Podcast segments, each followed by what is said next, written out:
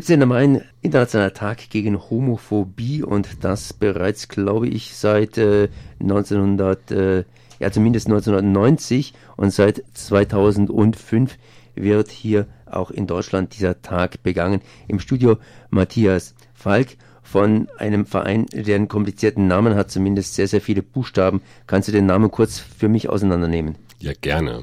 Ich komme vom Netzwerk LSBTTIQ Baden-Württemberg. Das meint ein Arbeitszusammenhang von lesbischen, schwulen, bisexuellen, transsexuellen, transgender, intersexuellen und queeren Menschen. Ja, ich sage erstmal danke dafür, dass du mir den Namen auseinandergenommen hast. Das ist ein ziemliches Ungetüm. Wie kommt man überhaupt auf so einen Namen? Ich meine, könnte man nicht einfach sagen, ne, Regenbogen? Hm. Klingt auch nach Kindergarten, ne? Regenbogengruppe. Es ist einfach, es fördert äh, die Sichtbarkeit. Ähm, die Menschen sind gezwungen, das zu benennen. Ähm, es hat sich inzwischen auch etabliert. Also den Namen gibt es seit 2012. Auch die Ministerialien schaffen es, es auszusprechen. Es wird geschrieben. Ist auch wunderbar. Okay. Näheres jetzt zum Tag, Internationalen Tag gegen Homophobie, ist einfach 1990 wohl entstanden. Was war der Grund dafür, der Anlass? Der Anlass. Ähm, da wurde Homosexualität aus der Liste der Krankheiten gestrichen. Also vorher wurde es immer noch als Krankheit geführt in den internationalen Listen und da wurde es gestrichen. Und äh, das hat einen Wandel bewirkt. Das heißt, dass Homosexualität praktisch anerkannt ist und nicht mehr eine Krankheit ist. Na gut, der Wandel hat ja vorher auch stattfinden müssen, damit es dieser Streichung kommt. Und ähm, nur weil das dann auf irgendwelchen internationalen Klassifizierungslisten nicht mehr als Krankheit gekennzeichnet ist, heißt das nicht, dass es nachher alles ganz wunderbar und schön ist, sondern auch da gibt es noch gesellschaftliche Diskriminierungen, auch politische Diskriminierungen. Nicht jeder will heiraten, aber trotzdem wäre es richtig, wenn es die Ehe für alle gäbe und nicht nur die Ehe für die Heteros und für die schwulen Lesben nur, also nur eine eingetragene Lebenspartnerschaft. Du hast ja ein Thema angeschnitten, das bei den Schwulen und Lesben natürlich auch ein Thema ist. Um was geht es bei diesem Tag gegen Homophobie? Wir haben ja vorhin festgestellt, dass 1990 praktisch gestrichen worden als Krankheit, ist selbstverständlich ein längerer Prozess. Jetzt kann man auch zum Teil wieder ein Rollback erleben, dass es sich in einzelnen Ländern äh, verschlechtert. Das heißt, dass Schwule und Lesben dort angegriffen werden. Das heißt, dass Rechte gestrichen werden. Auf der anderen Seite kämpft man auch oder kämpfen die Schwulen und Lesben auch hier wieder für Rechte in Deutschland. Das heißt, es ist ein ständiger Wandel.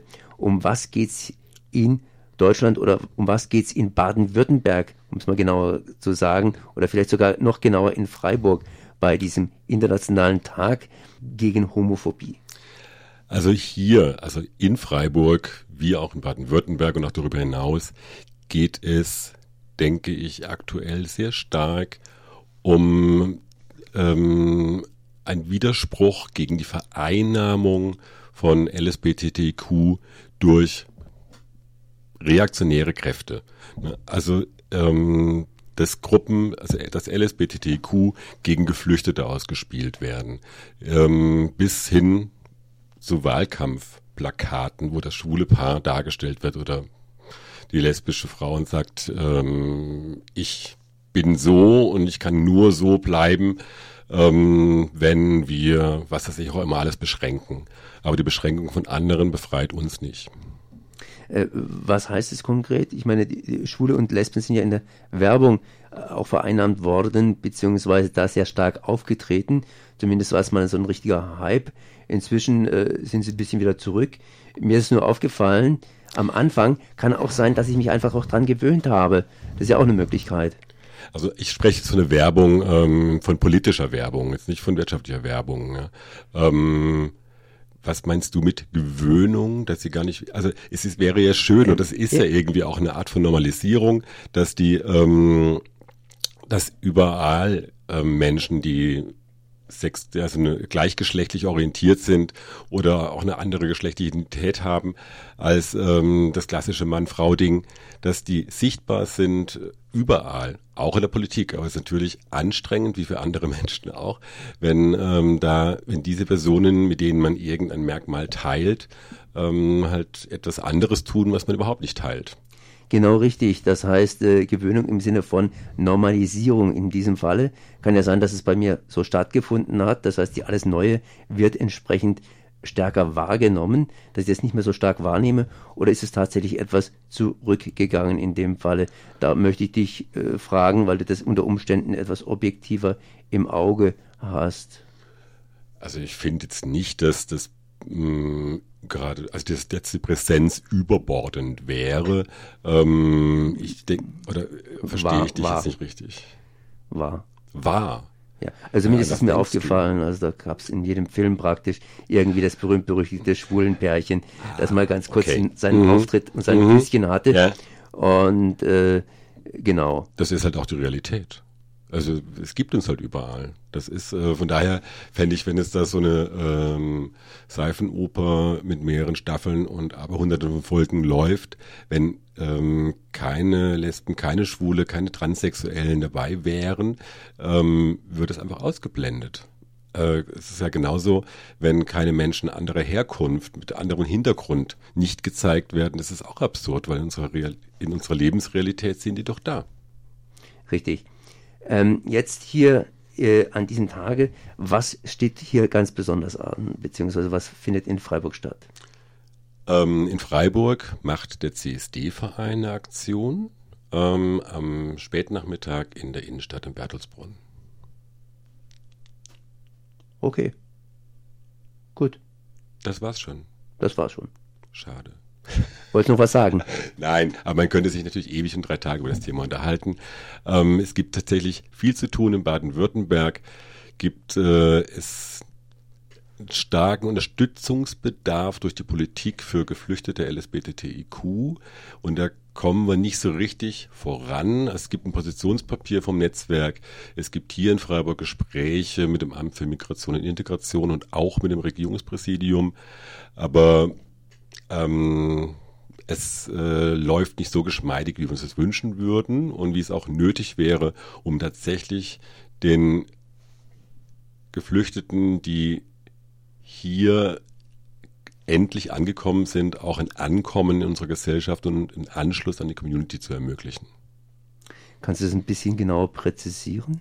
Nun, ähm, die Erstaufnahme ist in im Arbeitsbereich des Innenministeriums und die Anschlussunterbringung oder die Integration ist in der äh, Verantwortung des Integrationsministeriums, also Soziales und Integration.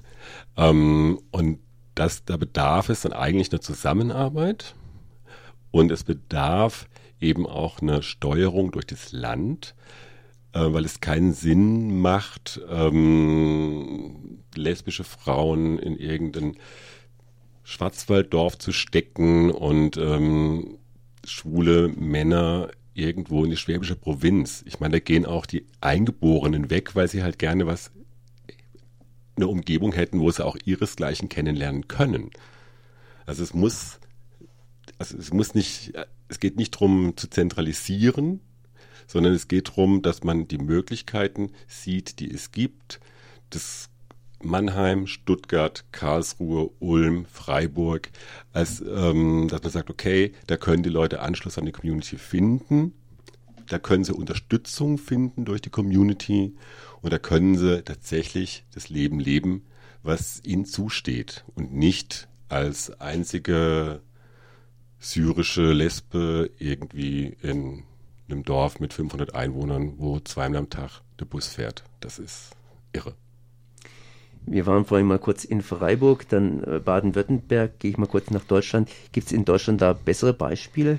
Also außer Berlin, weil Berlin ist schon so eine Stadt und da hat sich die Sache sozusagen genau, erledigt. Die, die Stadtstaaten ähm, sind da, also gerade Berlin und aber auch Hamburg sind ähm, da ein bisschen besser, äh, also leichter zu organisieren, sagen wir mal.